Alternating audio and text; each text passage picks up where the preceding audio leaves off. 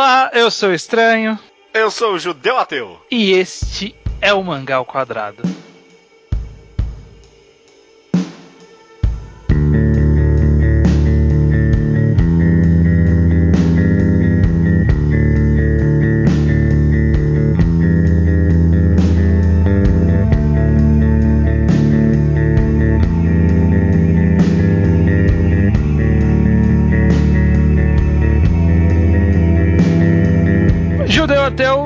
Estamos aqui para mais um mangá ao quadrado de número algum? 129, Um eu acho. 9 ou 128? Acho que é um 28, hein? Acho que é um 22, sim. Fica essa dúvida no ar. Deixa eu ver. Não, não vamos ficar com essa dúvida no ar, só abrir os plot. 128. 128. Dessa vez vamos fazer um programa clássico do mangá ao quadrado. A Sim. gente faz desde o programa 5, provavelmente. Uhum. Não com tanta frequência, mas a gente faz com a frequência que nos agrada, que é o mangá enquadrado Uhum. em que pegamos um mangá e damos uma enquadrada nele, né? A gente pega e fala sobre ele com spoilers. Sim. Então é um programa específico para quem leu a obra, porque a gente quer falar especificamente da trama, dos desenvolvimentos, sem ser aquela coisa vaga de review. Sim. Dessa vez vamos falar de Kokou no Hito, uma das obras mais emblemáticas do mangá ao quadrado, né? Olha, será? Será? É uma utilizada constantemente como exemplo, É, com Se certeza. tivesse uma, uma lista de essentials recomendações, provavelmente já tá lá no meio. Junto com o quê? Ah, junto com Solanin, Pum Pum, é, Dororedoro. Necromancer, cara. Necromancer. Em primeiro lugar. verdade, verdade. Enfim. Nós vamos falar aqui sobre Kokono Hito, mas não vamos falar do mangá inteiro. Vamos falar, como Kokono Hito é um mangá que nós gostamos bastante, nós queremos dedicar bastante tempo a ele. E nesse primeiro programa a gente vai se dedicar ao primeiro período Sim. de Kokono Hito, né? Que é o primeiro arco que termina com um time skip no Sim. volume comecinho do volume 4. É, são os três primeiros volumes e o primeiro capítulo do volume 4. Exatamente. Então é isso que a gente vai abordar, o comecinho. Então se você não leu, vai ter que parar e ler, porque esse programa é só pra quem leu mesmo. A gente Uhum. não vai dar sinopse, não vai te motivar a ler, a gente quer falar sobre. Maravilha, cara. Então vamos falar então de Kokono Hito, Judeu Ateu. Uhum. Kokono Hito, quando você deu de cara com Kokono Hito na sua vida, Judeu? Olha, cara, eu fiquei pensando, acho que foi há muito tempo atrás. No mínimo uns 3 ou 4 anos atrás, era naquela época que só uma página de um mangá era o bastante pra eu ir atrás dele, sabe? É. e aí alguém postou uma das páginas de, dele- do Mori olhando a paisagem e eu, ah, é, é isso aí. Esse é o mangá. É esse aqui mesmo que eu vou ler. E foi uma experiência louca, cara, do começo ao fim, viu? É, é, eu acho que grande parte das pessoas que entram em Kokono Hito é por uma, uma página Uma que página. chama atenção, porque comigo foi a mesma coisa, foi... Lembro que foi no Mangá Helpers, numa... Acho que era um tópico, tipo, recomendação de mangá em uma página, sabe? Sim, sim. E aí tinha um cara que colocou, falou, ó, vou colocar três aqui desse mangá. Aí eu olhei, é, é, é E a- amor à primeira vista. né? É, pudesse, é, é sempre assim, cara. Esse mangá é amor à primeira vista com todo mundo, cara. Você olha e fala, é, eu tenho que ler, né? O que eu vou fazer? Agora é isso, eu vou ter que fazer isso. Eu lembro que, eu acho que eu, alguém, talvez no Twitter alguém tava postando um monte de páginas, e uma das páginas que eu mais achei, caralho, isso aqui deve ter um plot muito fodido. Foi o, alguém postou a página da menina cortando a corda, sabe? E Sim. falando I love you. Aí eu quando vi essa página, caralho, mano, isso aqui deve ter um enredo do psicológico sem nem do caceta, sabe? Sei nem psicológico. exato, exato. Essa era, a minha época de sem nem psicológicos. Então, quando você começou a ler, assim como eu, provavelmente já tinha é, scan de todo esse período que a gente vai falar, né? Então Ah, deu pra sim. ler, é, deu para ler numa sentada só, provavelmente, uma ou duas, né? Porque aquela época de empolgação era, era uma beleza, né? Se sentava e ia embora além das coisas. Era, era muito bom, cara. Ainda tava também no ensino médio, passava o dia lendo. Esse mangá eu maratonei adoidamente, viu? Tanto que essa experiência de reler agora foi algo bem gratificante, eu vou dizer, viu? Porque eu, Hum. não, eu, eu não tinha muito bons olhos pro começo desse mangá.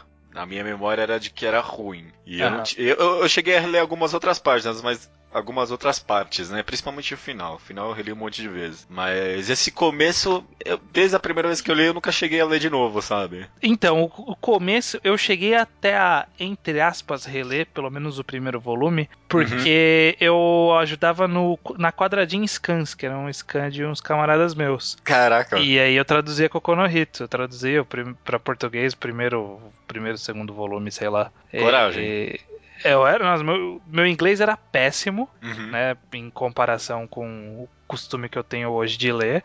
Tanto que eu, eu li e, tipo, conforme eu ia lendo esse comecinho, eu ia pensando em traduções melhores do que a que eu lembrava que eu tinha feito. Bem como eu consegui pegar um ou outro erro de digitação que, que em, provavelmente antes eu não tinha percebido e eu tava tentando traduzir a palavra que não existia, ou que era outro sentido. Sabe, sabe tipo um your, que era um you are, é alguma coisa desse tipo. Uhum, então, já, já tive minha época de tradução também. Então, eu, eu, eu, tenho um pouco de vergonha dessa tradução, mas se vocês procurarem, vão achar que tá lá créditos pro estranho. ah, mas é ótimo, cara, porque, né, ficou. Quem não sabe ler inglês teve essa vantagem aí, né? Conseguiu é. ler Cocô no Rito por sua causa, não, conseguiu cara. ler um volume, porque eu parei, né? aí passou por uma mão de uns quatro, cinco scans diferentes. Uhum. E eu não sei se já conclui em português ou não, mas esses primeiros três volumes com certeza tem. Mas foi com certeza vantajoso ter tudo de uma vez, pelo menos para mim, porque eu não sei se ia continuar lendo se fosse. Se fosse ou um volume a cada três meses, ou mesmo, sei lá, se fosse semanal. Eu é. não sei se ia eu não sei se eu ia pegar o pique desse mangá, não, viu? O, uma coisa que eu acho curiosa é que provavelmente a página a página principal que te vendeu, e eu tenho isso eu tenho certeza que da minha é que, que as que me venderam, mas as suas eu imagino também, e de muita gente, que a página que vende não tá nesse começo. Né? a página que, que você olha e fala, puta, preciso ler esse mangá, ele não tá aqui logo de cara. Então, se você não sabe que lá pra frente vai ser aquela imagem linda, Uhum. Você pode até desmotivar nesse começo, né? Porque acho que até a gente já entrando para falar sobre a, a, a, história, esse começo ele é um, um mangá de esporte qualquer. Ele. Eu fui reler com o objetivo de entender o que ele quer com esse começo, né? Uhum. Porque é depois desse time skip que muda de autor? É no terceiro volume. É no terceiro o volume. O terceiro volume já é acreditando somente o desenhista. Ah, mas é, é então explicando é... para quem de repente não sabe. Claro, claro. É, Kokonohito começou sendo desenhado pelo Sakoto, Sakamoto Shinichi e escrito pelo Nabeta Yoshio, só que no terceiro volume o Nabeta Yoshio parou de ser acreditado no mangá. Aham, e ele passou aham. então a ser escrito apenas pelo Sakamoto Shinichi. Caraca. E, e, aí daí pra frente o mangá tem um outro tom. É, não, se é no terceiro volume de fato, é totalmente incrível que o cara começou a fazer a partir daqui sozinho. Porque uma das coisas que eu mais achei esquisito nos primeiros dois volumes é o senso de comédia do mangá, sabe? Hum. O Comic Relief é péssimo, cara. É muito ruim. Eu, eu acho horrível. No, no começo ele tenta fazer umas comédias, mas é tão constrangedor que nem parece comédia, sabe? Principalmente em expressão facial, sabe? Uhum. Tipo, eu, eu, imagino o cara roteirizando, imaginando que o cara vai fazer aquelas expressões faciais meio. Não, não simplistas, mas minimalistas de, de mangá mesmo, sabe? Sim. Mas ele faz todas as expressões, mesmo as cômicas, super, tipo, bem detalhado, sabe? É. E, e, e fica fica muito esquisito. Não, não fica legal, sabe? É. E os dois primeiros volumes são cheios disso, cheios. Dá pra ver que, tipo, do terceiro volume pra frente até o resto do, do mangá inteiro praticamente não tem alívio cômico nenhum, sabe? É. O começo ele tem, eu diria que ele tem, mas eu acho que não é tanto assim. Ele tem, obviamente, percentualmente muito mais do que o resto do mangá. É, claro, claro. Mas eu acho que ainda assim ele sempre teve um tom relativamente sério, né? Parece que ele quer fazer um mangá de esporte sem nem. É, sim, sim, mas só por causa da arte. É. Pelo menos para mim. É, talvez, talvez. O, o, tom, ele tem um pouco um pouco de seriedade, né? Até dá pra gente discutir quando for falar especificamente dos personagens. Uhum. É, mas ainda falando desse começo de esporte, você vê que, tipo, ele é de esporte, não tem como, sabe? Tipo, é, uh -huh, é, é um mangá de esporte. Todos os clichês possíveis, sabe? Tipo, uh -huh. explicando técnicas, e aí o personagem principal, ele sabe uma técnica sem ter sido ensinado, né? Tipo, ele, ele tem um talento nato para fazer aquilo. Terrivelmente expositivo, né? É, tem um mentor que vê o talento dele e quer, e quer fazer de tudo para desabrochar o talento dele. Cara, mas... tem até um rival, tem um rival. Eu, eu, eu, quando eu li pra primeira vez, eu não peguei isso, mas o, o o, o outro cara, o careca lá, Miyamoto. o- ele, é um, ele é um rival. Ele é um rival de mangá de esporte, É, sabe? exatamente. Ele é o gêniozinho, né? E Uhum. contra o cara que tem o talento nato. Uma coisa assim, sabe? Tipo, ele é o cara Sim. que tá por, no topo e o novato tá vindo pra roubar o lugar dele, como todo mangá de esporte. Cara, tem uma parte que ele tem tipo um ki, cara. Eles fazem o- uma técnica, sabe? Que o cara ele faz aquele overcompensate lá, não lembro qual que é o termo, que o cara cansa o corpo. Ah, sim. Super sim. compensação. O cara Aham. cansa o corpo pra ficar melhor. Aí o cara fala: é, é uma técnica que ele pode usar três vezes ao dia. Porra, qual que é a lógica disso? Sabe, é um bagulho mó sério. E aí, oh, posso usar overcompensation três vezes por dia. Isso é verdade, porque esse negócio de por que três vezes ao dia? É, que te acho conta é essa? É, Não, é, eu imagino que se o cara continuasse escrevendo, tipo, teria algum momento talvez que ele conseguisse fazer a quarta vez, sabe? É. Ou, tipo, ele fez três vezes e agora não consegue fazer mais nada. Bem, tipo, cafona É mesmo, muito, né? é muito cafona, cara. Esse- é- quando eu li essa página de novo, eu falei, caralho, o que, que o cara tava pensando quando ele fez esse quadro? Sabe? Oh, posso usar três vezes. É, é- é- é risível. É, não, é- é bem, é bem ridículo. É patético. Mas ainda assim. Não, antes de comentar sobre algumas partes que talvez eu acho que sejam sérias, o... além de tudo isso, a- apesar de ter uma arte bem realista, tem tipo alguns momentos muito irrealistas, eu, eu fiquei pensando também. Principalmente comparado com o resto do mangá, que o cara, tipo, ele, ele treina muito pra conseguir fazer as coisas que ele faz mais pra frente, né? Sim. E aqui vem tudo muito de graça pra ele, né? Que falou, ele é o gêniozinho, né?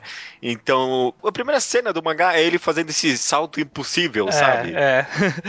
Que Tipo, quando, quando a gente vê de baixo, cara, não tinha como ele alcançar Não aquilo. Tinha como. É, exatamente. Não tinha como, não tinha como. Aham. Ou quando E- ele apoia nos pés, sabe? Que quando ele, ele tá escalando, aí o braço cansa, aí ele vai cair, ele apoia o pé um de cada lado da parede, assim. Aham, aham. Nossa, é. Como, né? Como? É. Não. É, sem falar, claro, do, do garoto é, que quer fazer tudo sozinho. O, eu eu não sei como traduzir para português isso. Solista? Não sei. É, não. É, é o, o, o escalador solitário é um cara solo. é, o cara solo lá. O cara que fala que quer fazer tudo sozinho e aparece no finalzinho Ah, do segundo tá. volume. Que vem de ponta cabeça. É, o cara fica de ponta cabeça lá no prédio. Não, cara, é- ele é do circo? Esse é o, esse é o plot twist que, que ia ter mais pra frente? Não, cara, péssimo, péssimo. Tipo, velho. apoiado nos pés, assim, só, né? Tipo, o pé Uhum. retinho fazendo o apoio aí. O corpo não segura desse jeito, cara. Não é assim que funciona, Não é né? assim que a funciona. Física. Eu fico imaginando, porque a, a cena que a gente vê é dele todo cu com a mão no bolso de ponta cabeça. Mas eu fico imaginando ele se preparando pra ficar naquela pose, sabe? tipo, ele virando de ponta cabeça, falando, não, peraí, deixa eu descer devagarzinho aqui, ah, apoiando no pé, aí termina, bom, beleza, agora eu vou pôr a mão no bolso e fazer pose de... Porra, mano.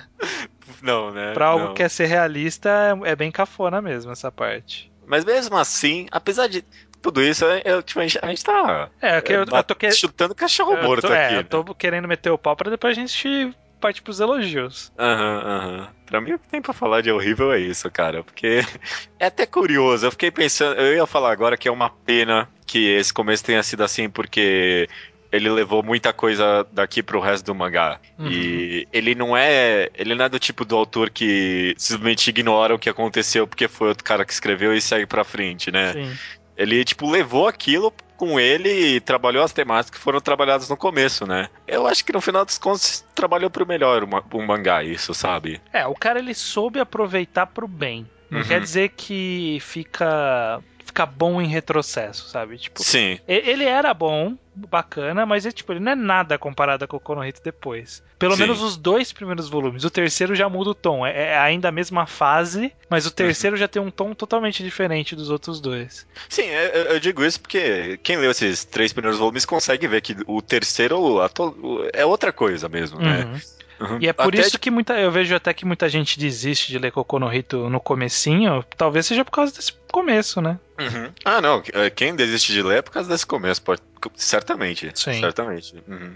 Eu acho que um- uma coisa pra gente também já tirar do caminho é a gente talvez falar um pouco sobre a arte de Kokonohito, que sem dúvida é um dos grandes atrativos. Uhum. E, assim, eu não sei o que aconteceu com o autor de Kokonohito. Mas você já viu o mangá anterior dele? Não. Procura, procura uma imagem Abre o mangá PD. Faz esse exercício. Abre lá o mangá PD. tô, tô aqui, Sakamoto Shigeoke, tô aqui abrindo. Qual é? Vê qualquer um que é de data anterior a Kokonohito. Bloody Soldier. Isso, pode ser esse. Que que é isso? Que que, que que é isso? Olha esse desenho, cara. Quem é esse cara? Eu não conheço esse cara. Quem desenhou isso? Abre os outros. Cara, quem desenhou essas outras coisas? Nossa, esse Mortal Commando Guy, que que é essa anatomia, meu amigo? Que que- quem é esse cara? Eu não sei que, que- em que momento esse cara virou o autor de Kokonohito, porque desde o começo, obviamente melhorou muito ao longo da obra, mas desde o começo ele já tinha uma coisa mais realista, um, um design legal, uma identidade visual pra história. Eu não sei o que aconteceu, mas parabéns pela evolução do cara. Nossa, e até o mais recente, um aqui que é de 2004, é, é outra coisa. É outra coisa. Então não é como se eu tô perdendo alguma coisa na cronologia dos mangás dele, né? É, Deu algum twist na cabeça dele, ele falou, "Eu vou fazer isso aqui direito, né? é. Olha, que, bo- que bom pra ele, né? Porque dá pra ver que os esses outros mangás dele não tinha muito inspiração autoral, assim, eu não sei falar, mas o cara resolveu fazer uma coisa um pouquinho mais artística, né? Sim. Um pouquinho mais voltada pra arte e deu certo, né? Que bom pra ele, Deu né? Fiquei feliz até agora. Porque uma coisa que a gente vê que ele pegou bem assim nesse no publicação de Kokonohito pra frente, né, nessa fase nova dele, é, Uhum. é a questão de ser humano. Quão bem ele desenha o ser humano. Mesmo Uhum. quando ele desenha sem as fisionomias muito bem detalhadas, como por exemplo a própria apresentação inicial do Mori, você vê que ele tem uma ideia ali por trás de da fisionomia da pessoa, como que ela é, é, o que, que ela quer representar. E aí quando ele mostra um corpo humano, principalmente dos caras fazendo exer- exercício, ele coloca ali todas as linhas, sabe? Tipo, da- as rugas dos dedos, ele coloca Uhum. todos os músculos. Veias, né? veia. Isso, aham, aham. Tem uma anatomia.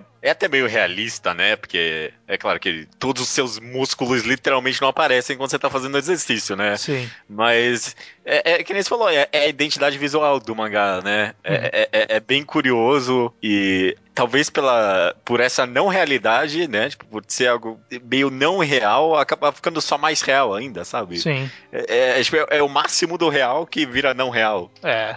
Que- é porque você vê que, o, que ele dá uma atenção muito grande a detalhes, sabe? Tipo, ele vai mostrar uma mão, ele nunca mostra uma mão simples, sabe? Mesmo que a mão seja pequenininha no quadro, ele vai lá e coloca alguns pequenos tracinhos pra delimitar que, olha, é uma mão humana, tá com o dedo levemente flexionado, você consegue ver aquela, aquele tipo ossinho assim do, da mão e tal. Ele sempre se preocupa em deixar sempre, independente da página, se é close ou não, se é longe ou não, tenta dar uma cara mais real pra ela. Então, é- essa realidade é muito intrínseca da obra. Não tem como tirar isso e continuar sendo Kokono no Hito. É, não, com certeza, cara. É algo que é tão bem trabalhado que a gente acaba talvez nem reparando tanto, mas character design, sabe? Tipo, não tem um personagem que é parecido com algum em nada, sabe? Tipo, Uhum. o mangá inteiro. É, é todo muito, muito distinto e, e a- apesar de ele trabalhar com vários ângulos diferentes, é possível saber que é a mesma pessoa ali sempre.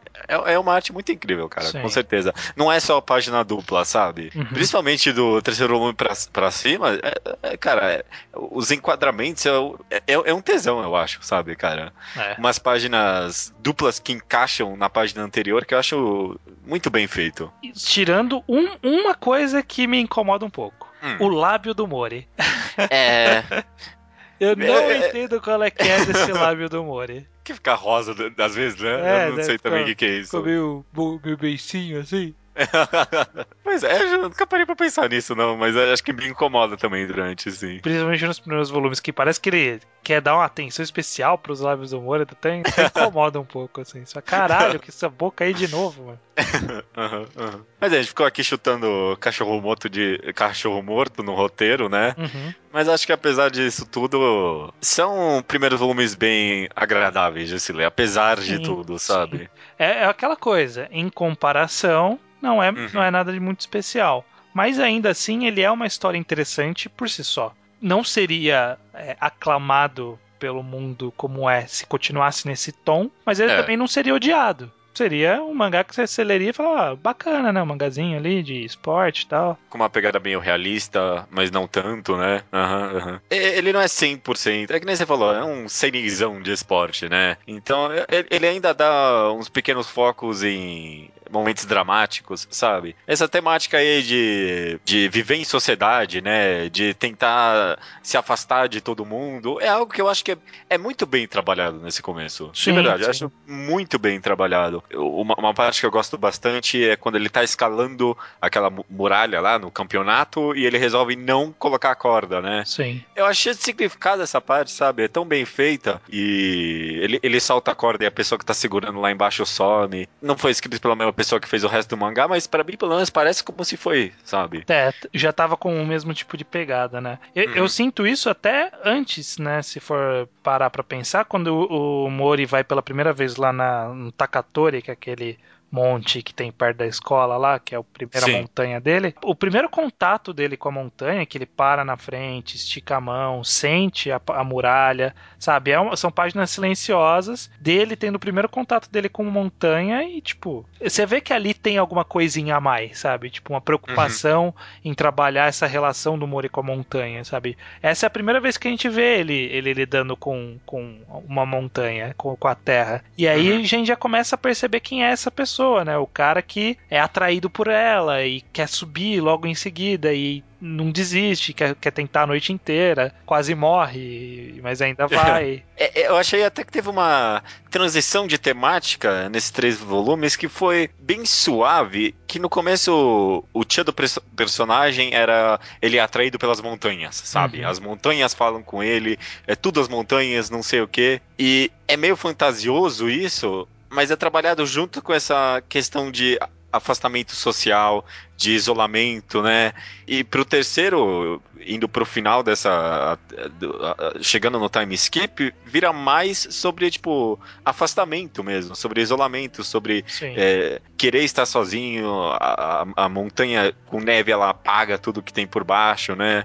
E isso então, não vem de graça, né? Porque... Exato. E não vem de graça justamente porque é plantado desde o começo isso, sabe? Tipo, uhum. o Mori sendo apresentado na sala, ele já mostra que ele não quer papo com ninguém, sabe? Fala, e... é, meu nome é Mori. Ah, fala alguma coisa. Ele senta nada. na mesa e não fala nada. Nada, nada. É, exatamente.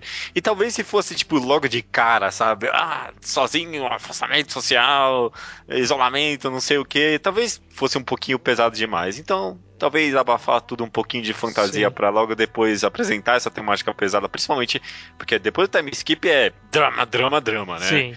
então, então tipo, talvez foi bom pra dar uma suavizada e não, tipo, chegar chutando o pé na cara. Uhum. E, ó, eu, é, é, eu, eu acho que, por exemplo, Inocente tem um pouco ele é um mangá perfeito, mas ele tem um pouquinho de problema nisso, que ele chega chutando a cara de drama, sabe? É, e, e, ele abraçou é um pouco... isso, né, desde o começo. Às, às, vezes é um pouco pesado demais, eu não sei. Mas aqui é feito com bastante suavidade, vou dizer é, assim. Esse começo ele, ele realmente dá essa suavizada. Tanto que parece inicialmente que é uma história de alguém vencendo a solidão. E no, é, e no final acaba nos dando uma, uma história que o o cara conclui que a solidão é o caminho para ele. V vamos até falar um pouco do Mori especificamente, já que a gente já tá nesse papo de solidão, antes, aí a gente puxa depois os outros personagens. Sim, sim. Quem é Mori Butaro nesses primeiros três volumes? Ele, ele é meio irritante no começo, né? Uhum. Ele, não, eu não sei se eu diria irritante. O, outro, o, o Miyamoto que é irritante, né? Pra caramba no Nossa, começo. É, é. Ele, é insuportável. Mas o Mori, ele é, é um cara que tem dó dele. Eu, eu, eu, não dá pra tirar muito conclusão dele, tipo, pelo menos nos primeiros capítulos, né? É só um cara que é isolado e, e acho que talvez só meio nisso eu já tenho uma identificação, né? Porque é, a gente não quer viver isolado de todo mundo pro resto da vida, mas a gente tem. Todo mundo tem momentos que, tipo, pensa, ai, nossa, eu não quero ninguém agora, sabe? Eu quero ficar sozinho. E às vezes não consegue, né? Ainda mais com e... esse cara chato pra caralho sentando atrás dele, enchendo o saco. É, o cara senta a... em 5 minutos de aula, o maluco vem apertar o ombro dele. Que babaca, né? Caralho, ba... mano. Não, e, e, e o cara tipo, começa o dia fazendo isso, deu pra entender, né? Ele, é, a, a, as primeiras páginas ele agarrando o ombro de um outro cara lá. Ô, oh, porra, meu, quinta vez no dia que você faz isso? É, é, é, isso, esse cara é isso. Ele, ele sai por aí agarrando o ombro das pessoas durante o dia. É isso babaca, que ele faz. É um babaca pra caralho. A gente ia falar dele, mas é um babaca pra caralho. E o Mori, ele, tipo, se encontra nessa, nessa situação totalmente desagradável, que a gente compreende, né? Uhum. E acho que só meio que daí já rola, tipo, uma, uma simpatia pelo personagem, apesar dele ser, tipo, tão desconexo de tudo, né? É. É até interessante, porque dá a impressão, se a gente for parar pra perceber mesmo no mangá, a gente tá. A gente vê os pensamentos do Mori de vez em quando, mas a gente não vê o raciocínio do Mori. Aham. O que a gente vê do Mori são as conclusões que ele chega, sabe? Tipo, cara chato. Sabe, tipo, não é ele pensando, nossa, como esse cara vem e me atrapalha o dia inteiro. Não, tipo, são frases conclusivas. Cara chato. Tipo, quando ele tá escalando lá e ele não passa a corda, não é ele falando assim, eu não vou passar a corda porque eu estou aproveitando muito bem. É, é tipo, não, é irritante fazer isso. E aí, tipo, ele vai embora. Sabe? Tipo, eu não vou fazer essa merda. E vai embora. A, a gente vê só as conclusões, então a gente nunca tá bem- 100% dentro da cabeça do Mori. E é, é interessante pra gente conseguir tentar desvendar quem é esse personagem, né? Que tá sempre tão em, voga, em foco e ainda assim a gente não tem tanta certeza do que passa na mente dele. Exato. É até mais fácil tentar concluir alguma coisa dele pelas ações do que de fato pelo pensamento, né? Porque você falou, o pensamento e o que ele fala é frase solta, assim, coisa aleatória às vezes até. Uhum. Mas se você tentar interpretar essas ações dele, você vai entender muito mais de quem é aquela pessoa. Sim. Uma, uma parte, por exemplo, que eu gosto, que é justamente o que você falou que elimina o raciocínio do personagem, é quando o Miyamoto fala pra pra ele pela primeira vez que ele quer ir pro, pra França pra escalar, escalar tudo mais, e aí o Mori entende que ele tem um trabalho, e o Miyamoto fala pra ele que ele, tipo, tem que ganhar físico, né? Uhum. E aí passa algumas páginas e a gente vê que ele arranjou um trabalho. Mas, tipo, não,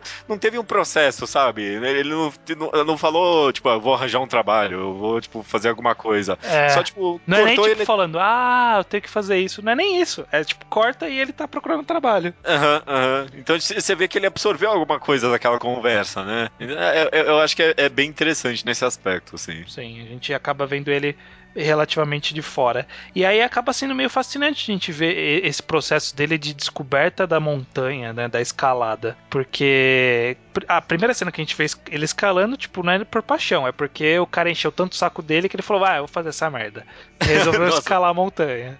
A montanha, escola, escalar a escola. A parede, né? Ai, que, que- estúpido, né? Puta que pariu. É, o cara, Tudo bem. o cara veio, encheu o saco, falou: essa é uma bichinha, fica reclamando, nananã, nananã, covarde, nananã. Aí o moleque falou: ah, vai tomar no cu, vou escalar essa merda pra você parar de me encher o saco. Uhum. Porque, na verdade, é justamente essa motivação que ele fala: se você escalar, eu não falo mais com você. Ele fala: beleza, é isso que eu quero, cara.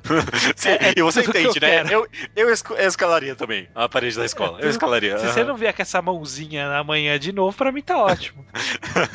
Aham. E a, a primeira ideia dele é essa, só que aí depois que ele escala, né, que a gente vê a sensação dele, né, a adrenalina que tomou conta e a sensação dele depois que ele subiu, né, que ele sobe, deita no chão e fica olhando pra própria mão, né, tipo, cara, o que, que foi essa coisa que eu senti passando pelo meu corpo e tal. E aí, um pouco mais adiante, a gente vê ele chegando em Takatori, pondo a mão na parede, assim, tipo, bem relutante, meio curioso, assim, ele não sabe muito bem o que, que é aquilo. Ele sabe que é uma sensação boa, e aí ele tá, tá meio, tipo, como que é isso daqui, né? Vamos ver. É, é interessante a gente ver ele descobrindo aos poucos isso, né? Quando ele vai pra montanha congelada, que ele para e olha pra montanha, né? Uma, uma das páginas emblemáticas duplas do mangá, né? Ele com a mochila olhando pra montanha. É, é, é ele, tipo, conhecendo aquilo, sabe? É, é um- é ele entrando nesse mundo. Então, por isso que acaba sendo tão importante esse começo, por- porque a gente vê de onde surgiu essa relação dele com a montanha, que depois vai ser é primordial pra história, né? Aham. Uma, uma cena disso que eu gosto, por exemplo, também é a primeira vez que ele vai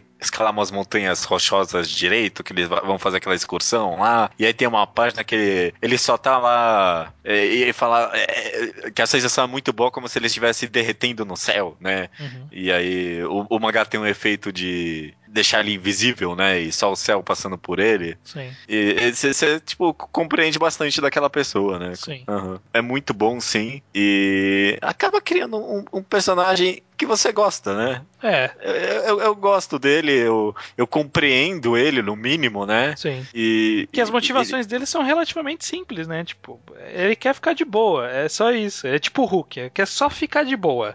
Mas o pessoal vem encher o saco e sempre dá merda. É que, na minha cabeça, a primeira vez que eu li o mangá, eu comprei muito ele com o Pum Pum. Hum, E, e o Pum Pum é detestável, sabe? No É. final das contas. sim.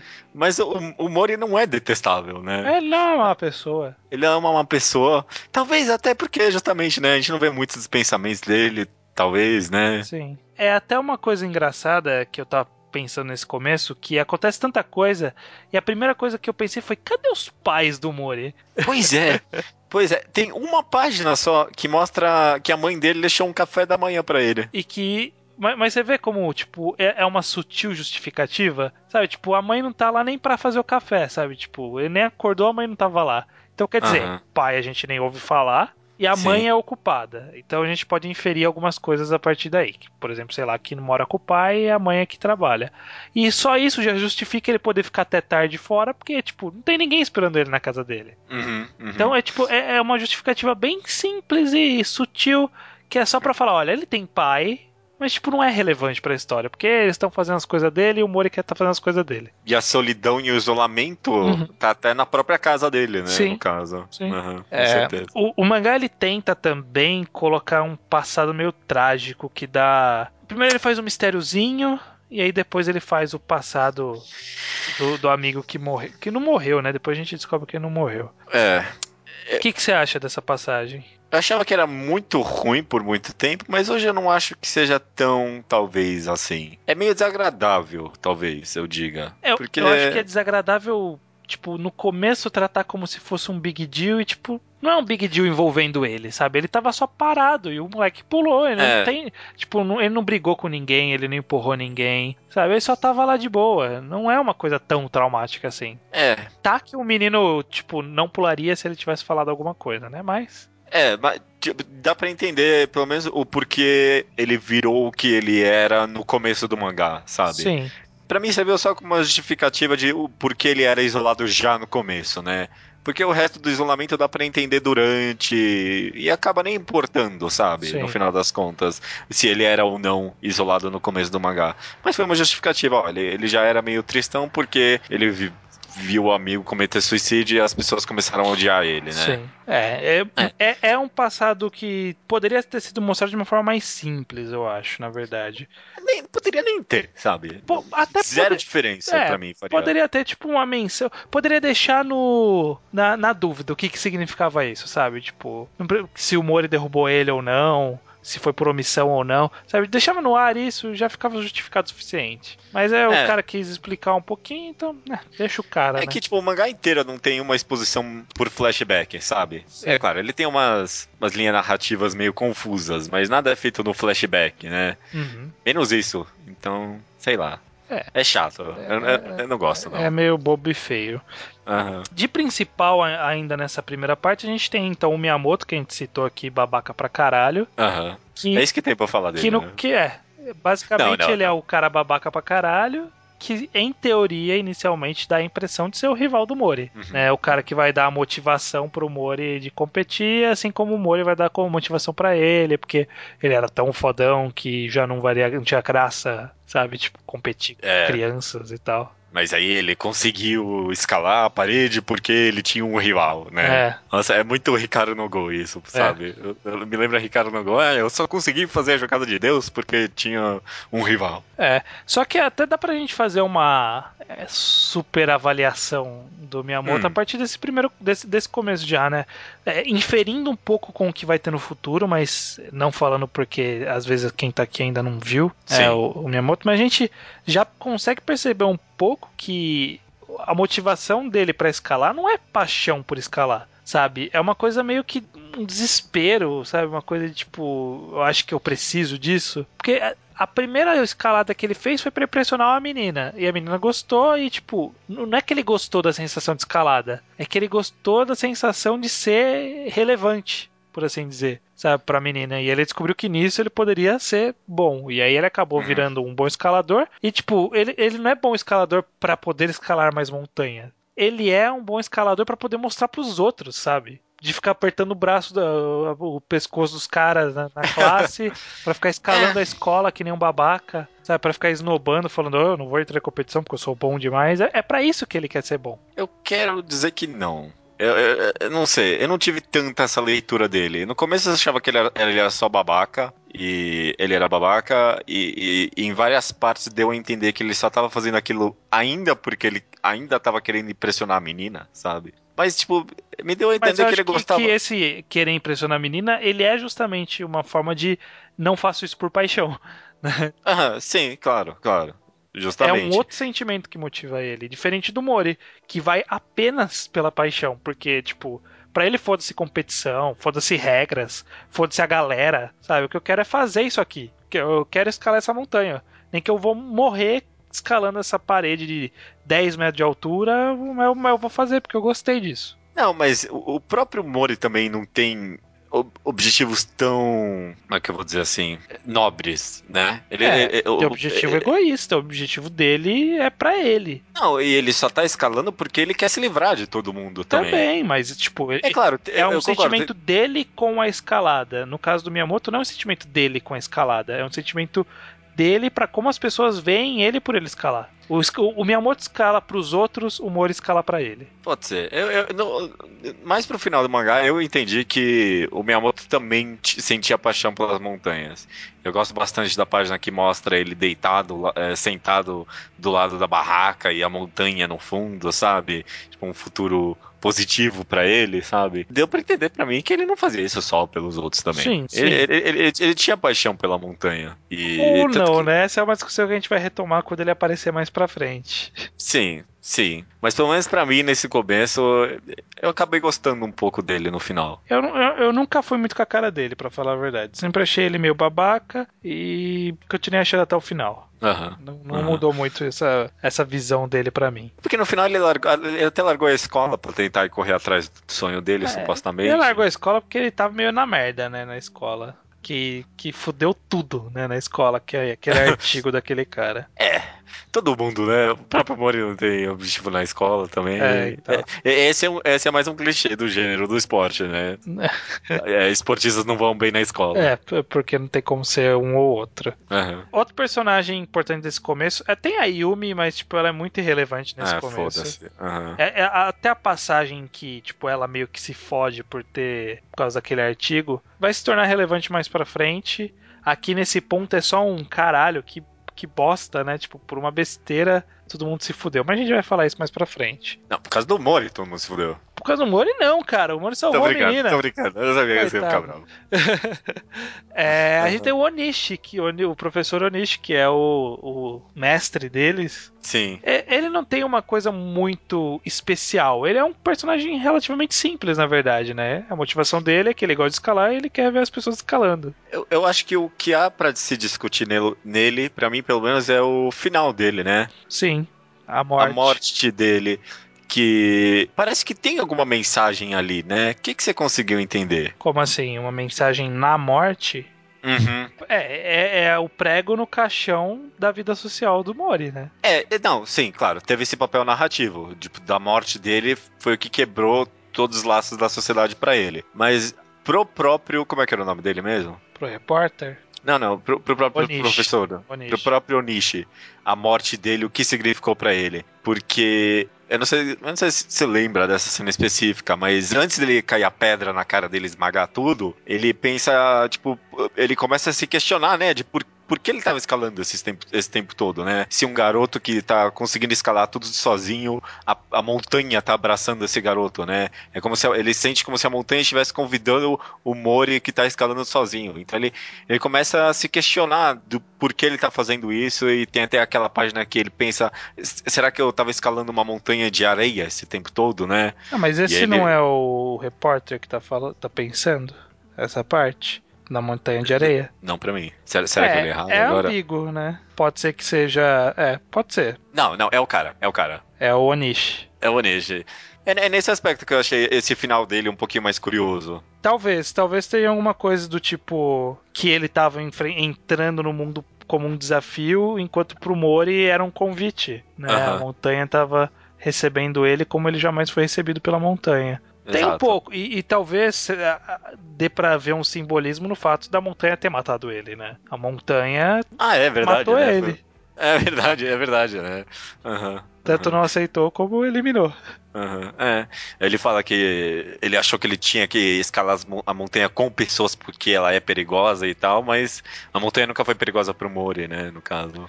É, ele até cria já, a história já começa a criar essa ambiguidade do, do próprio simbolismo de você subir conectado com outra pessoa, né, por questão de segurança, mas as próprias conexões da vida, enquanto parece que o Moro encontra uma verdade e meio que nos convence também dessa verdade, porque a montanha aceita ele tão bem sozinho e quando ele tá com outros só dá merda, sabe? É. Que parece que essa verdade faz sentido pro Mori e é um questionamento que o Onishi faz e que meio que a gente acaba levando pro resto do mangá. Que o uhum. Onishi tem essa questão de não, tem que ir duas pessoas, tem que confiar no seu parceiro, tem que levar a corda, tem que fazer não sei o que. E o Mori tá cagando para tudo isso. Porque todas as vezes que ele tentou, deu merda, né? As duas vezes que ele tentou nesse primeiro arco, primeiro ele foi salvar a menina e acabou com a vida de três pessoas, e depois matou um cara. Sabe? Uhum, então... Ele matou ele, uhum, sim. Além dessa questão, é claro, né? Tipo, de pura montanha ser perigoso e você ter que ir com alguém para ela, significa que na sua própria vida social você tem que ter alguém, né? É, mais ou menos isso que tenta passar fazer sempre uhum. essa conexão, né? Do, de você na montanha você na vida. Exato, é. E é claro, é como você falou, o Moro encontrou uma meia-verdade aí no meio, né? É, encontrou a verdade dele que era diferente da do, do Onishi. É, antes disso, a gente tem esse arco da competição, que eu não sei se tem muita coisa para extrair dela, a não ser o fato de que é uma demonstração do, do mangá de esporte que a gente tanto falou, né? É, é, é clássico. Esse é, esse é o arco clássico aí. Que é o clássico mangá de esporte, competiçãozinha, que o Mori mostra que ele é bom, mas ele não podia ganhar, obviamente, né? Porque ele é novato. E aí termina com. Mas aí você vê que já começa a direcionar para um rumo um pouco diferente, porque logo depois da competição que aparece aquele cara forçado pra caralho de ponta cabeça, uhum. que esse cara já vem plantar a ideia do de escalar sozinho na mente do Mori. Que o Mori não sabia que isso existia. Então, é, esse cara forçado teve esse papel, né? De falar, não, cara, dá pra ir pra montanha sozinho sim.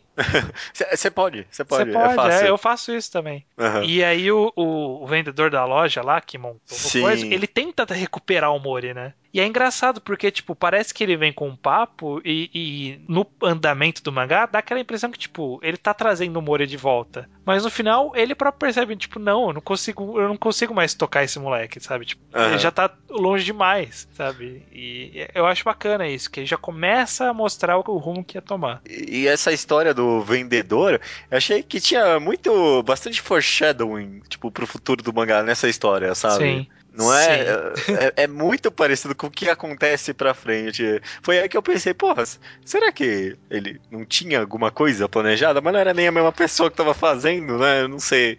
Achei bem louco. Talvez foi nesse momento que eu fiquei pensando, será que ele só tava querendo fazer parecer que era o tipo um mangá de esporte. É, se foi um. O que, tipo... é que você adora esse conceito do trava hype. É, exatamente, cara. Exatamente. Eu acho que esse mangá tem um trava hype aí, viu? É, eu tenho, mas eu acho que não é intencional, não. Eu acho que tem, mas não é intencional. Parece um pouquinho, vai. É, na verdade, eu acho que o que acontece é que as pontas que ficaram soltas da primeira parte foram bem amarradas pelo Sakamoto Shinichi é. depois. Ele pois soube é. pegar todas essas pequenas coisinhas que foram deixadas e dar uma amarração para elas. Até aquela que parecia que ele nunca ia amarrar, né? Esse mesmo personagem. Depois a gente, Sim. A gente vai falar muito mais pra frente. Dá pra você ver que ele amarra tudo, né? Tenta trazer tudo de volta, né? Todos os personagens que tem nesse começo retornam. É, todas as meio que as, as ideias gerais ele, ele é encerrado. Então. É, ele faz muito bem de pegar tudo desse começo e trabalhar direito. Sim, né? sim. Por isso que o é. Kokono Hito é tão bom, né? Porque ele consegue amarrar muito bem as coisas. Muito bem, muito, muito bem mesmo. Bem. E aí a gente tem esse arquinho que eles têm o um clube de escalada e tal, e aí eles vão lá tentar subir uma montanha. A Yumi, é Yumi Yuki? Eu não lembro o nome dela. Yumi, Yumi, né? Yumi, acho que é Yumi, sim. Que ela cai e aí o Mori vai salvar ela. E no que ele vai salvar o repórter, que é o. Esqueci o nome dele já também, mas não importa. O repórter. O repórter que tira uma foto e acaba com a vida dos três. do Miyamoto, que foge, sai da escola da Yumi que perde a indicação para a faculdade e o Mori que concluiu que realmente quando ele encontra as pessoas dá merda. E, dá merda. E, tipo, é a, foi, foi a partir daí que ele já tinha a conclusão que ele ia seguir sozinho. O Onishi só selou depois esse caixão. É, mas a partir desse momento a gente já sabia que o, o Mori já tava em viver sozinho na montanha. Tava destinado a isso, É. né? Uhum. E aí a gente Com tem esse certeza. personagem do repórter, que é esse personagem que vem pra fuder a vida do Mori, né? Pois é, ele, ele é um babaca, né? Dá a entender no começo. É, E, e, e aí dá uma justificativa pra babaquice dele, mas ele continua sendo um babaca. é, sabe? foi exatamente essa minha anotação. Flash- flashback bonitinho, mas não justifica a escrotidão. tipo, não é porque você tem um passado trágico que você pode fuder a vida das pessoas, porque ele fodeu a vida das pessoas sabendo que ia fuder. E depois ele, ele foi tratar com o Mori e ele manipulou o Mori sa- sabendo que o Mori era manipulável. Uhum. Sabe? E- Ele foi um cara filha da puta mesmo. Pro conceito de filha da puta é esse cara. Não, com certeza, com certeza. Eu entendi, tipo, a função do flashback, né? Mas não funcionou pra mim também. É, o flashback ele acabou servindo pra mostrar pela primeira vez o que é escalar de verdade. né? Aham. Porque até ali a gente tava brincando de escalar, né? Até a Yumi correndo o risco de, entre aspas, morrer era uma coisa tipo É. risco É. normal. Sabe? Aham, tipo, aham. tá, tá dentro do risco esperado num mangá de esporte envolvendo escalada.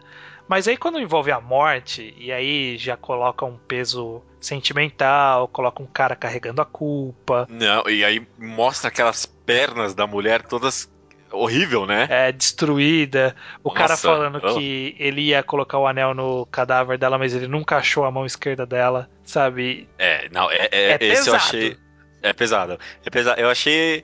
Essa parte eu achei brilhante, na verdade. Ele Porra, o ter cara que.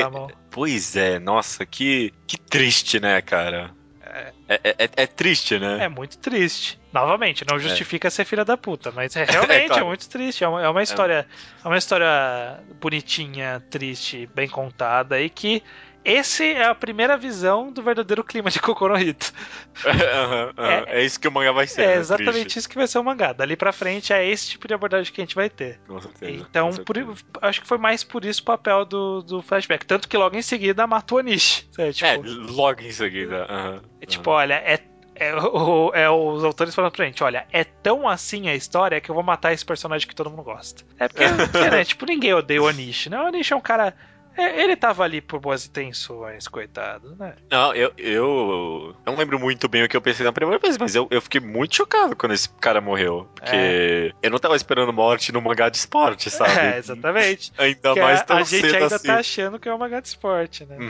É, o treinador, né? Em quantos mangás de esporte o treinador morreu? Nenhum. Não Pois aconteceu. é, Nunca. Menos aqui. Aqui o treinador morreu. aham. E eu acho que, que é o, o último ponto que eu, que eu gostaria Diga. de tocar dessa parte, que é justamente é, das passagens do Mori na montanha. Porque essa é a primeira. Também a primeira vez que a gente tem a visão do Mori andando pela montanha e, tipo. 80% do mangá daqui pra frente é isso. Né? Tipo, Aham. o Mori andando na montanha. O que, que você acha de- desse tipo de construção que ele mostra? Do Mori andando, dele lidando com a montanha, a montanha meio que ajudando ele, às vezes né, ele enfrentando os problemas de, de escalar, esse tipo de coisa. É, alguns mangás enquadrados por aí eu já até comentei que eu acho que um pouco, talvez, é, Kokono no Hit seja espalhafatoso demais no simbolismo, sabe? Uhum. Seja forçado demais. Mas acho que eu só disse isso na época porque fazia muito tempo que eu não relia Kokono no Hit. Porque acho que simplesmente funciona, sabe? Você falou, o mangá é sobre ele andando na montanha. É, é isso, cara. É o cara escalando a montanha e andando na montanha e, e tem que fazer alguma coisa disso. E é por meio dos simbolismos e da sutileza que faz acontecer, faz funcionar isso. A página que ele conseguiu sair da avalanche, ele sobe e vê a cidade. É a página emblemática do mangá também. E ele resolve ir pra escuridão da montanha, né? Uhum. Brilhante, brilhante. Eu amo essa página. É uma página que a- as cenas que a avalanche pega ele e ele começa a sentir calor do nada, sabe? É, é- é cheio de sutileza, cheio de simbolismo e por ser tão constante assim, talvez, funciona. Não, não acaba não parecendo forçado demais, sabe? Sim, por- Cafona. Porque ao mesmo tempo que tem essas coisas que poderiam ser distrações, né? Ele ao mesmo tempo ele tá avançando, né? Ele não para de avançar sempre, né? Então, tipo, ele tá sempre rumo ao, nesse caso dessa montanha, né, ele tá rumo ao topo. E Uhum. aí quando ele, por exemplo, vê lá a plaquinha falando, olha, a cidade é pra lá, e aí ele para e olha a cidade, decide seguir, e aí depois os outros vêm e o repórter fala, cara, ele poderia ter ido pra cidade, mas ele continuou, sabe? Aham. Tipo, você não vai conseguir salvar ele mais. Sabe? Não tem como salvar ele porque é o que ele quer, é o que ele tá fazendo. Ele não tá perdido. Ele não né? tá Aham. perdido, ele tá fazendo o que ele quer. E é o que a gente vê vê mais pra frente, né? O Mori vai saindo, vai seguindo, vai subindo e o objetivo dele é esse. Vou continuar subindo. E, e aí são pequenas passagens da gente ver ele andando e lidando com a paisagem que é, é lindo. Aham. Vou, vou ter bolhas aterrorizantes nas, nos dedos, Nossa, né? né? Aquele frostbite. É, isso é, é assustador. Isso é assustador. É, é, o mangá deu um tapa na cara nesse terceiro volume, né? Realmente, cara. Aham. Ele mostrou que E- veio mesmo. E, e dá muita satisfação as páginas finais que encerram esse volume, dele alcançando o topo da montanha, e aí tem a- a- essa página tão bonita dele só, e a paisagem, e aí só a cara dele, e, e termina num good feel, sabe? Porra, eu- apesar do cara ter acabado de morrer, sabe? O cara acabou de morrer, mas termina num good feel, porque a gente, a gente conseguiu, sabe? A gente, a, gente, a gente tá junto com o Mori, a gente chegou no topo da montanha, sabe? É. É, a visão que ele tá tendo é a visão que a gente tá tendo também, né? A Uhum. gente tá vendo aquele céu nublado, o sol lá no horizonte nascendo, e todo cansado, né? Porque situação tensa do caralho, dele subindo ia morrer. E aí Aham. chega o helicóptero pra cortar todo o barato, né? Exato, exato. É, Essa é a sensação que a gente tem, né? Tipo, tá cortando o barato. tá cortando. Exato, né? De- olha só, de, de novo, né? Outras pessoas da sociedade aí atrapalhando tudo, né? Se, o- se o cara nunca tivesse vindo atrás do Mori, a, a coisa continuaria, continuaria linda pra sempre, né? Pois é. Tá que o Mori provavelmente ia morrer se não tivesse o resgate pra descer ele Claro. dali, né? Porque já ia Aham. perder os dedos, com certeza. né? Mas ele conseguiu sair vivo dali. Aliás, agora que você tá comentando, aparece ele com alguma. a- alguma coisa na mão? Ah, não, aparece sim. É, Umas depois. faixas na mão. Umas faixas aparece sim. Tá certo, ok. ok, tá. É, essa é só uma dúvida. Acabou. É, só isso. pra não dizer que ele se recuperou de boa, né? Aham, aham. Ah, mas é. É porque é, só em uma página mostra isso, né? Acho que ele não, até. mostra em várias. Conforme ele vai várias? conversando com as pessoas, você vê que ele tinha a faixinha na mão. Quando ele tá no funeral, Uhum. uma hora que ele tá conversando com o Miyamoto e tal, tá, tá mostrando que ele tinha a faixa, sim. Beleza, cara. Qual é a sua conclusão desse primeiro arco de Kokonohita e que nome a gente deveria dar pra ele no programa, porque eu não pensei nisso também. Ok. A minha conclusão é que talvez tenham um quebrar hype aí. Deus. no final das contas.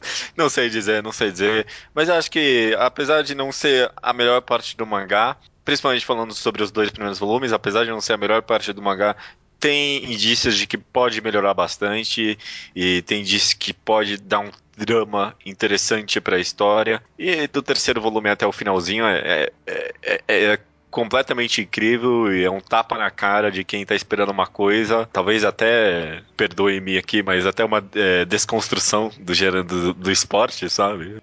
Não sei dizer, talvez um pouquinho só, talvez, um pouquinho só. Ok. Um pouquinho. Mas é, vale a pena, vale a pena encarar esses, esse cara chato no começo pra conhecer o Mori e, e fazer essa jornada junto com ele daqui pra frente, que é uma coisa completamente incrível. E sobre o nome pode ser. Não sei, cara. Não tenho a mínima ideia. É, colegial. Kokonohito É. parte 1, colegial. Não, ok, beleza. Ou não, Kokonohito parte 1, mangá de esporte. Mangá de esporte, pode ser. É uma boa, é uma boa. Que conclusão você tira aí no final, cara? Eu acho que relendo, né, é, é interessante como na releitura fica mais interessante talvez a, esse começo e não é nem por tipo foreshadowing nada disso, é mais porque parece que mais pra frente fica muito melhor e que o começo era meio ruim e você relê, tipo, o começo não era ruim. Ele Uhum. só era diferente, né? Era outra pegada, era um mangá de esporte. Eu acho que é um, é um começo bacana. Eu acho que na parte que o Sakamoto Shinichi assume as rédeas, ele consegue fazer a conexão muito bem entre o que era o mangá e o que ele viria a se tornar a partir daí. Então eu acho que o terceiro volume ele tipo é, é levado da melhor forma possível pra levar a gente pro clássico moderno que se tornaria Kokono no Hito a partir disso. Então acho que por- só por isso esse começo tem, tem validade também. Não é aquele tipo de coisa. Ah, esquece o começo, só depois melhora. Não, o começo é ok, mas depois melhora. E sabe, só- talvez só por ter. Só porque teve coisa ruim que ele conseguiu transformar em algo tão incrível depois, sabe?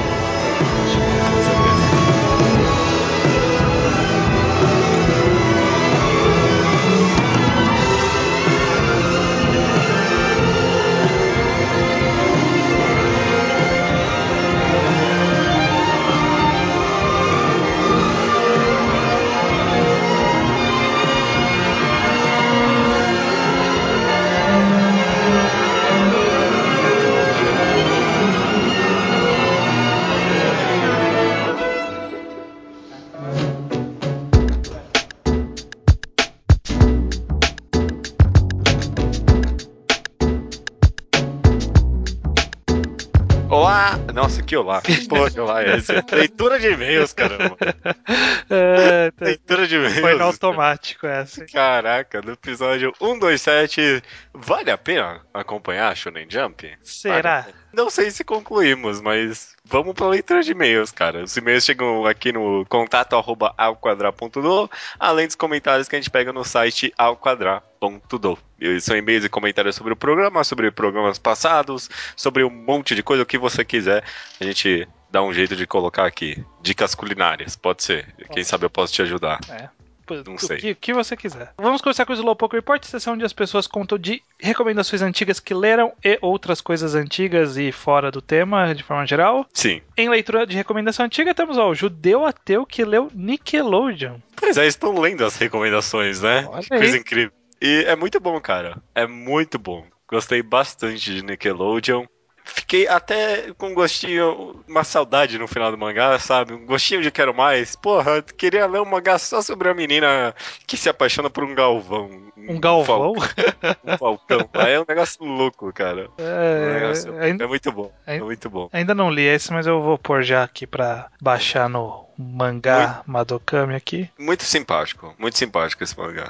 Bom, bacana, bacana. Próximo aqui é o Diego C. Câmara, que leu Ashita no Joe, e ele disse que é um dos melhores desenvolvimentos de personagens que teve o prazer de conhecer, e também leu o Em- Emoide barra Sazuri Emanon, que teve dificuldade de achar cada pedaço dos mangás Iska diferentes, né, com numeração diferente, etc. É, é uma bagunça, é uma bagunça mesmo o Emoide Emanon, né? É, eu, eu- eu nem tenho certeza do que é o que. Por exemplo, Uhum. aquele do irmão, eu não tenho certeza se é o Moide, se é Sazurai ou se é um terceiro ainda. Porque ele Não, era é- um, é- com outro número, uns números lá estranhos, não é uma parada assim? Tio, é tudo a mesma personagem, no caso, Sim, né? sim. Mas onde na linha temporal acontece, tipo isso... Não, é de qual que é a publicação dele. Tá em publicação ainda, não tá mais? É, Não, eu acho que algumas, tipo. Por exemplo, é, pode ser que tenha saído até como um one shot esse? Eu não sei. É, é uma boa pergunta, agora que eu entendi. Eu não tenho a mínima ideia, realmente. Uma loucura, uma loucura. O João Vitor Alves terminou de ler Lúcifer e o Martelo pela JBC. Bastante gente, né? Tá terminando agora. Bem Sim. legal. Vão ouvir o podcast, inclusive. E ele achou o mangá sensacional, virou o seu favorito. Olha. Bom, é aceitável ter como favorito o Martelo. Também acho. Ele também leu o primeiro volume de Green Blood e achou bem legal. Também leu até o volume 4 de Kokono no Hito e achou muito foda, bem empolgante e promissor. Legal. E por fim, Vinland Saga, que ele tá acompanhando pela Panini. Olha, É. estamos num bom momento editorial, né? Green Blood, Lucifer e Martelo terminando, Vinland Saga aí em publicação. Vai sair Planetis, vai sair Ghost in the Shell, um monte de coisa boa mesmo, né? Akira agora anunciou, né? Estamos num bom momento editorial mesmo. Caraca, hein? É, mexe. E, e Villain Saga, o volume que vai sair nesse mês é o volume. É aquele lá. Aquele lá, Que acontece o, a- o twist filha da puta. de Kayuko da cara. Eu tenho que começar, voltar a pegar o Vinland Saga. É Eu bom peguei demais. o dos Estados Unidos, parei, eu tenho que começar a pegar do Brasil. Próximo aqui é o Diego C. Castro que leu Yumenik, uma recomendação da Lobo, para nós, que se eu não me engano, há muito tempo atrás, que não entendeu muito bem o que aconteceu, achou meio meh. É meio meh mesmo. É meio meh mesmo. E Distant Sky, que achou a quadrinização muito boa e está interessado em como vai continuar a história. Qual é esse Distant Sky mesmo? Esse foi uma recomendação de ouvinte, que é um manhua lá do... Manhua não, é manhua, né? Que é do É, coreano. acho que é assim. que é coreano, que é de Ah. zumbis, se eu não me Que, engano. que eu falei que eu ia ler e não li. É, então, eu não li. Eu, eu tô com o aplicativo do, do Webtoon baixado. Todo dia ele pisca falando, você deveria ler tal coisa, e eu sempre ignoro ele. não hoje. É, today. porque tem que estar online, eu não quero gastar minha banda agora limitada de celular com isso. Aí eu falo, vou ler em casa. Aí eu chego em casa e eu faço outras coisas. Mas o Diego Secas também quer saber como vai o segunda potência de America's Best Dance Crew, né? Tá, tá no meu planejamento aí. Tá, tá na lista, tá na lista de temas. Nem isso, nem isso. E no outro e-mail ele já é, disse que compraram os Slam Dunks que ele prometeu no e-mail passado lá, que tinha o 31 no Macebo que ele visita, e aí já perdeu essa 31. Ele diz até a possibilidade de ser alguém que escutou, porque a gente bobeou, né? A gente É, a gente deu o aviso aqui no, no podcast, achando que ninguém ia escutar. Que, ó, se você é ouvinte do mangá quadrado e você que pegou esse mangá, manda pra mim, filha da puta. eu- Vacilo. Que vacilo seu, cara. Eu preciso, eu preciso. É, o Rui Carodi, ele nos sugere um Consertando Soul Eater ou um Gantz. Nenhum dos dois você leu, Nenhum né? dos dois. É, o Soul Eater eu li um pouco, Gantz eu não li nada, vai ser difícil sair. Mas a gente tem bastante coisa pra. Bastante coisa não, né? Mas tem uns dois ou três aí antes que dá pra fazer de Consertando, que é mais popular. Uhum, uhum. Vamos, vamos ver O- se se encaixa no próximo planejamento. O Jadson Oliveira disse que leu Pum Pum, gostou tanto a ponto de terminar com a namorada. Que isso, Jadson? Espero que você não tenha matado ela, sei lá. é, primeira coisa, né? Explique isso, como assim terminar com a namorada. É, terceiro, porquê, né? Segundo, porquê. E terceiro, não faça isso, cara. Eu acho que Não ele terminou porque ele é muito igual o Pum Pum, cara. É muito parecido. Que nem todos nós. Escute podcast, cara. É bem legal. Eu tava reescutando outro dia desse. É, tá, tá bem legal mesmo. É, o Salgado Mafina ele quer saber se a segunda temporada de Game of Thrones é meio boca. Realmente é qualquer coisa nessa sessão aqui. ele, quer, ele quer saber se é meio meia boca, que ele já viu comentando o que eu acho. O que, que você acha, Judeu? A segunda temporada de Game of Thrones, eu não acho, eu não lembro de ser meia boca, não. É muito de transição, na verdade. É que eu lembro mais do segundo livro. O segundo livro ele é bem carregado, bem chatinho. A- gente tá na terceira ou na quarta A gente tá temporada na agora? quinta temporada. Caraca, eu não lembro o que aconteceu na segunda, meu amigo. É. É, mal- é bem mal menos. Pode confiar em mim. É meio mais ou menos. Mas é, acompanha, cara, é legal. É, é legal. Só tem uma morte relevante na temporada inteira. É, ele quer saber se o estranho, eu, ele Sim. está acompanhando a republicação de Berserk. Ainda não. Cara, Eu comprei o volume 1, sim. mas ele ainda não chegou aqui em casa. Eu comprei faz umas Ah. duas semanas e a Comics é meio foda pra mandar, né? Você sabe como, como eles demoram. Ainda não chegou. Eu comprei um monte de primeiros volumes, volumes únicos que eu queria ler. Então, quem sabe, tudo vai ter um vídeo aí pra cada um, se eu tiver paciência, vontade, disposição, essas coisas. Mas ela tenta forçar um pouquinho de Berserk. É porque, tipo, só começa, a história só começa lá no segundo, terceiro volume. Ô, né? louco. Já, É foda. já me mas, jogaram pra frente. ó. É, dá- uma chance, cara. Dá uma É, chance. eu já comprei o primeiro para o primeiro não ficar raro. Aí depois eu vejo isso aí. Talvez já tá raro, eu não sei, não, cara. já, já comprei, já veio. o Vinland Saga já tá difícil de achar. A Comic já tava cobrando 70 pau. O que? O primeiro volume, é sério? Não, acho que eram uns 40. Mas ainda assim é absurdo. Caraca, mesmo assim, já? Nossa, que loucura. Bom, pra terminar a sessão Slowpoke Podcast aqui, o Naraki quer saber se conhece mo- algum mangá furry que não seja hentai e o furry faça parte do plot. Cara, a gente já fez um segunda potência sobre um anime furry. É verdade, é verdade. Wolf Children. Wolf Children, que não é hentai, E é furry. e o furry faz extremamente parte do plot. Verdade. Eu achei que você ia citar Centauros Worries. Centavos Warriors é, é, é que acho que eu nunca vi meio furry, assim. Eu, eu nem sei o que é furry direito. Né? É. São, tipo, pessoas. É que, sei lá. Pessoas animais, será? É, sei. pessoas animais. É que no- Sentaro não é um animal, é uma criatura mitológica, né? Que é metade animal.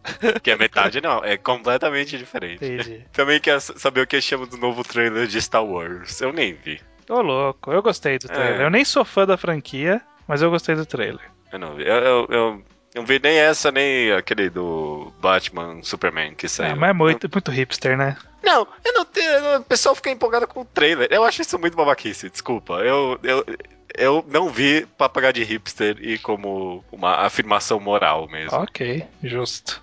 Tá dito. É, pros comentários aqui, vamos direto pros comentários do último programa, né? Não vale a pena Uhum. ler Shonen Jump. Começando pelo Rodolfo dos Santos, 24 anos, Rio de Janeiro, que diz que também sentiu a minha dor, né? Dor estranho quando. com o fim de Siren. Siren. E disse que o mesmo aconteceu recentemente com ele, com os fins de Beelzebub e Takamagahara. Mano, Meu amigo, não. Meu, não, cara. Não, não. tem que revisar esses seus padrões de qualidade aí, Rodolfo. Eu, Takamagahara é a pior coisa que passou na história da Jump. De ever. É ever. possível, é bem possível, é uma afirmação bem plausível essa. Eu não, é, não é nem exagero, sabe? É, é horrível, é horrível, é horrível. É a única memória que eu tenho. É muito ruim. É, pois é. Tá errado isso, Rodolfo. Fica aí o comentário. Salgado Mafini eh, diz aqui: sobre acompanhar a Jump, tentei acompanhá-la uma vez e me, decepcionei, e me decepcionei com Stealth Symphony, né?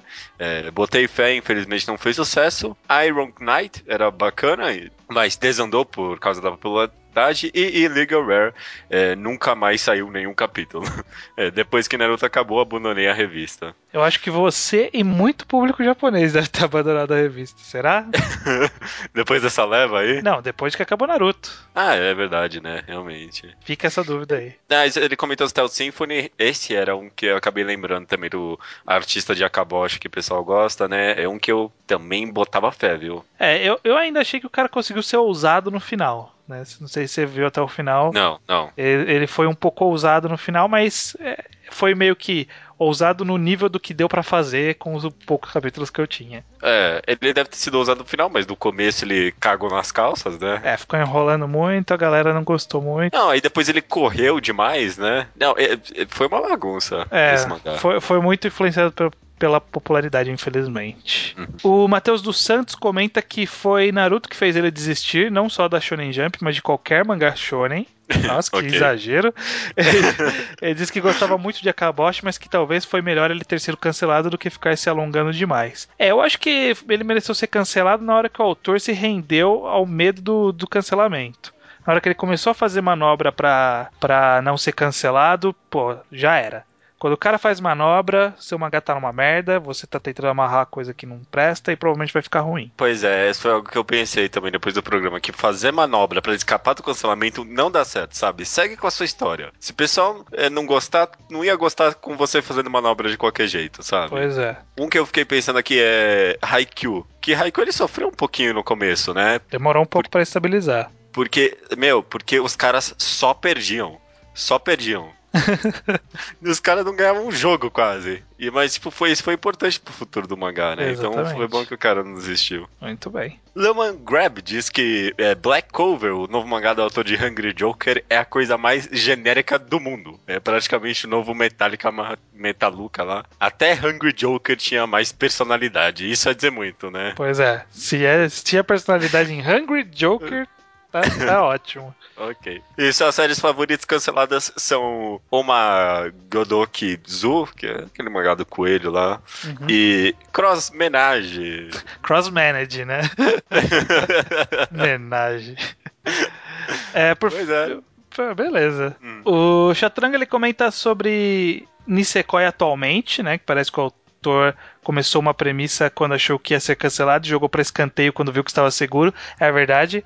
Parece que, tipo, vamos começar a avançar a história. Ah, eu tô seguro, então vamos segurar a história pra 40, 40 volumes, sei lá. Ah, sério, eu, eu trouxe comentário dele justamente pra saber. É, é isso mesmo? Dá pra ver? Opa, é, opa, ele tem umas coisas meio tipo, ó, parece que a história tá avançando, aí quando você viu que, que o manga começou a estabilizar, cara, começou a enrolar. Com... Nossa. Até hoje, né? Tá, tá aí até hoje, enrolando, cada hora apresentando mais meninas novas. Indo pros e-mails um pouquinho mais compridos que a gente recebe aqui, tem o Narake. Ele diz, ele diz o seguinte: Eu descobri o que e quem era a, Johnny, a Shonen Jump quando meu avô me comprou um volume qualquer de um mangá da Panini. E quando eu vi o logo da Shonen Jump na capa, eu fui no Google para descobrir o que era. Ele descobriu que era Shonen Jump. Foi só quando comecei a ler mangás mais seriamente, entre aspas, por causa do VideoQuest e do Mangá ao Quadrado, que eu comecei a ter experiências com cancelamento. O único que eu me lembro mesmo é um recente chamado Iron Knight. Esse foi o que desapareceu na história, né? É, os scans voltaram recentemente com ele, espero Sério? que terminem daqui a pouco. Já tá, tá no último volume, acho. Eu só lembro desse mangá por causa de retrospectivas. É, ele era ah, não, não vou dizer que era bom. Ele poderia ter sido bom, mas ele também mudou muito a pegada por causa do medo de cancelamento. Aí ficou uma zona. Uhum. Finalizando aqui, Diego Secasso, 19 anos, Fortaleza, diz o seguinte: Acredito, por exemplo, que o cheiro de cancelamento é, é mesmo uma das mais importantes habilidades que se adquire por acompanhar as séries da Jump. Lá você realmente consegue perceber o que é necessário para uma história impactar logo de cara e o que não é desde pequenos problemas de ritmo até decisões completamente equivocadas. É que é justamente o que a gente está citando aqui. Sim. Uma coisa que não entendo é como nós, leitores da Toque, conseguimos uhum. discernir com quase total precisão quando o mangá não irá vingar, acompanhando a revista por dois anos ou até menos, e editores experientíssimos com anos de leitura e discussão aprovam tantas obras ruins que claramente não irão conquistar o público. Não dá para saber. É, cara, é, é, é, porque é aquela coisa, tem que tentar chutar para todo lado que alguma hora, alguma merda vai vingar também, sabe? Tipo, Nisekoi ah. tá aí. ah, mas não, não World foi um Trigger. chute World merda. Trigger foi um chute merda. Eu não, nunca é- achei que ia vingar World Trigger. Mangá de ação com um cara que não sabe desenhar? Parece. É, o World Trigger tinha muito cheiro de cancelamento mesmo, né? É.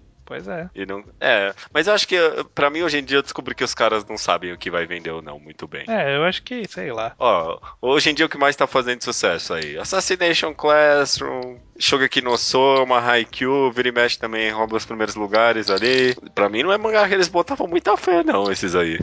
É, e também tem aquela coisa, né? Muitos mangás que eles serializam é porque tiveram um one shot antes que foi bem recebido pelo público. É. Então, provavelmente eles falam assim, olha, isso aqui pode ser uma merda.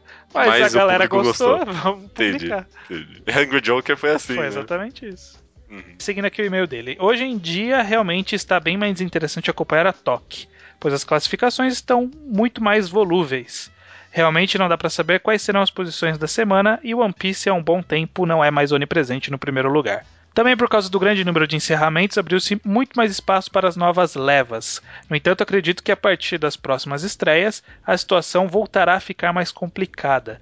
Mesmo as mudanças de posições dos títulos estando mais dinâmicas, os espaços vazios me aparentam já terem sido preenchidos. Por isso mesmo estou preocupado com a recepção do novo mangá do Yoko, que estará na próxima leva. O Yoko é o, desenhista de Onani Master Kurosawa. Sim, sim. Aliás, vocês irão acompanhar desde o começo ou deixarão acumular? E aí, ah, Judeu? Não, desde o começo. Eu tô empolgadíssimo, cara. É. Tô hype lá em cima. É bom que esse mangá tenha um, um bloco de hype nele, porque é, eu, então. eu, tô empolgado, viu? Eu lembro quando a gente comentou que ele tinha feito um one shot pra Shonen Jump. Eu não lembro nem se ainda era Talkcast, faz muito tempo, acho que foi uns dois anos pelo menos. Não, não, foi, foi, foi, um. Eu acho que foi até. Foi no comecinho, eu lembro. Foi disso. alguma retrospectiva, se eu não me engano, que a gente falou de coisas que saíram no ano e que a gente queria que ele publicasse na Shonen Jump, só que ele tinha sido contratado logo em seguida para fazer outro mangá em outra revista. Aí a gente falou, puta, que pena, né? Imagina que da hora o cara na Shonen Jump. Olha aí, cara, ele voltou. Voltou. Com, ah. com um one shot de dois anos atrás, ele voltou pra publicar, pra você ver como deve ter sido bem recebido isso. Ah, é que one shot era esse? É, é o Welcome to Competitive Dance Club. A gente chegou a ler isso? Não, não porque não teve scan. Não, não sei se hoje em dia tem, é tá uma boa pergunta. Ok, cara. Ok, vamos ver. Vamos ver, né? Eu tô curioso para ver se ele vai destruir o sistema por dentro. Bacana. Algum comentário rápido para finalizar? Oh, só vou recomendar um jogo que eu tô jogando recentemente que é muito bom. Hum. É Hand, Hand of Fate, Mão do Destino. Muito bom, muito bom. Uma mescla de um monte de gênero maluco de videogames e cria um, um joguinho bem, bem simpático e divertido. Um jogo que eu tô jogando mais do que eu devia, porque ele é daqueles que tenta dar uma sacaneada com você por ser mobile e tal, quer que você compre coisa hum. e tal. Mas eu tô até que gostando, chama Lionheart. Ele é tipo um Fire Emblem de Android. E tem para iPhone também. É, é bacaninha, tem várias classes e tal. É, ele não é tão roubado, até dá pra você, sabe, tipo, não é aqueles que você não consegue avançar se você não tiver dinheiro. Mas eu, eu tô numa partezinha que tá meio foda conseguir grana para poder avançar. Conseguir a grana do, dentro do jogo, eu digo. Tô vendo aqui. É, Parece ruim. É, não, não é ruim, é bacaninha, é divertido até. É, eu, eu, gosto desse negócio de várias classes e tal. Eu tava querendo um jogo tático para celular. Mas eu tô achando que eu vou baixar um emulador para Android de GBA e jogar Fire Emblem tudo de novo, os antigão. Entendi. Porque eu gostava de Fire Emblem, eu gosto bastante de Fire Emblem. Nunca joguei, nunca joguei. É bem legal, fica a dica, inclusive. Maravilha. Beleza, fechou.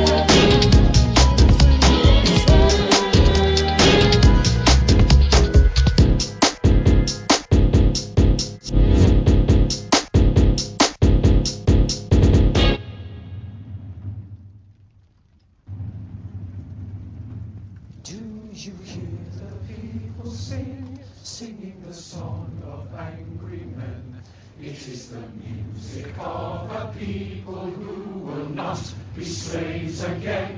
When the beating of your heart echoes the beating of the drums, there is a life about to start when tomorrow comes. Recomendação da semana Judeu Ateu é minha, do Estranho. É sua, cara. Minha mesmo. E eu acho que nada mais justo do que a gente permanecer no estilão Kokonohito Hum. e man- dar uma recomendação de uma outra obra do autor, né? Por que não? A gente não recomendou ainda? Não recomendamos, então minha recomendação Bloody Soldier. Que... Não, mentira. É, não, não, por favor, não, né?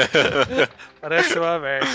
É, estou justamente falando de Innocent, que é um mangá que a gente acabou citando de passagem ao longo do programa. É, a gente nunca recomendou oficialmente, a gente já fez um mangá semanal que a gente falou do primeiro volume. É, eu fiz um post do primeiro volume, na verdade, também. Mas. Meio safada essa recomendação. né? Mas é uma recomendação que eu acho que é bom oficializar. Ela É bom, tá é bom, caminhando pro final, o mangá, inclusive. Ele Uhum. vai ser encerrado, mas vai começar com outro nome. Eu não sei se é continuação direta ou se é tipo uma outra história. É, eu sei que o mangá chama Innocent. Hoje ele tem aproximadamente oito volumes. Deve terminar lá com uns 10, 11 por aí. É um mangá semanal que o próprio Sakamoto Shinichi faz desde o começo dessa vez, né? Então, tipo, tudo que o Kokonohito vira depois, ele é desde o começo em, em. Innocent, que conta a história do Charles Henry Sanson, que é o ele, ele é da, herdeiro da família Sanson, que é a família de executores na França, lá no século XVIII. E ele é o cara que vai se tornar o carrasco, que vai é, julgar ah, o- os reis na Revolução Francesa, né? Ele que vai Sim. decapitar.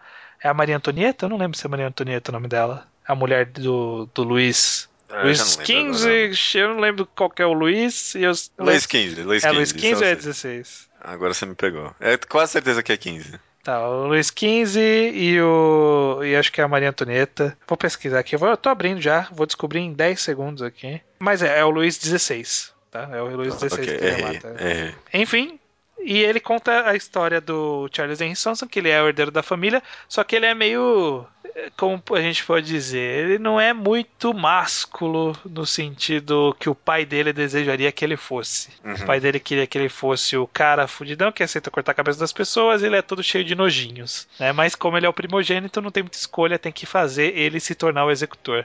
Então a gente acaba acompanhando a jornada do Charles Henry Sanson, partindo desse moleque chorão afeminado para se tornar o carrasco afeminado ainda, mas o carrasco que o carrasco real. É, é que nem pensar o, o que teria que acontecer com o Mori pra ele virar um carrasco, né? Literalmente. Né? Mais ou menos, porque o Charles É, é pior que o Mori. É, ele, né? ele tem relacionamento com as pessoas. O único problema dele é com o pai. o pai e a, e a avó. A avó, a filha da puta dele. É. E, e, bom, é basicamente isso. É uma história dele crescendo e tudo que a gente tem em Cocô no Rito da, como eu falei, né, da, do- da segunda parte, não é nem, tipo, do que a gente vai falar nos próximos, já no próximo programa. É já do finalzinho, aquela parte que é, um quadro é o Moro escalando, outro quadro é uma, um zigoto, outro quadro é um Moro escalando, outro quadro é um deus grego, sabe, tipo, esses simbolismos malucos de vai e volta. Sim. É isso, Inocente. Ele tem disso. Ele tem a brincadeira de levar a câmera devagar. E tem a arte que é bem detalhada. Tem pouca fala, relativamente pouca fala. É muito mais na ação e na visão do mundo e tal. Então eu acho que quem gostou de Cocô no Rito tem tudo pra gostar de Inocente. Ele tem uma pegada similar, só que ele tira a parte do Mori escalar a montanha e dos conflitos e leva mais pra um- uma coisa mais intimista, pessoal, dentro da cidade, do relacionamento real com as pessoas e não das dúvidas internas. Então eu acho que é um bom follow-up pra quem sai de Cocô no Rito ler Innocent. Com certeza, cara. Concordo plenamente. Inocente. Eu ia falar que talvez vai ser o melhor mangá dele, não sei. Não vou, não vou fazer esse- essa, Essa comparação desnecessária, é, né? fazer essa afirmação careca, como diz você. É, mas, há ele, mas ele tá indo muito bem Uhum. e eu acho que, assim, se ele for encerrar bem com uns 10 volumes, eu acho que é um mangá que tipo, faria todo sentido vir pro Brasil, porque Nossa. ia, eu acho que ia pegar, pegar bem, tipo, essa linha meio alternativa da JBC hoje em dia, eu acho que combinaria muito com eles. Se- seria uma, uma aposta, né? Seria uma aposta, mas eu acho que é uma aposta mais pra certeira do que pra. Será? Eu, eu acho que a minha será. Eu não sei. Eu não sei dizer, não. Ah, eu acho não que, eu acho que é relativamente certeiro. Eu quero, quero acreditar que é. Mas é, é uma, é uma boa recomendação, eu re-recomendo também, Inocente, é, vale muito a pena. Mesmo, pô, talvez até pra quem não gostou de Cocô no Rito. É, quem não gostou de Cocô no Rito, acho que nem vai ouvir esse programa. É, tudo bem. Mas, Ok. né, vai, vai pra Inocente, Inocente é uma boa pedida. Então, esta é a recomendação da semana. Innocent. Maravilha, cara. Dito isso, até semana que vem, Judeu. Certamente até semana que vem.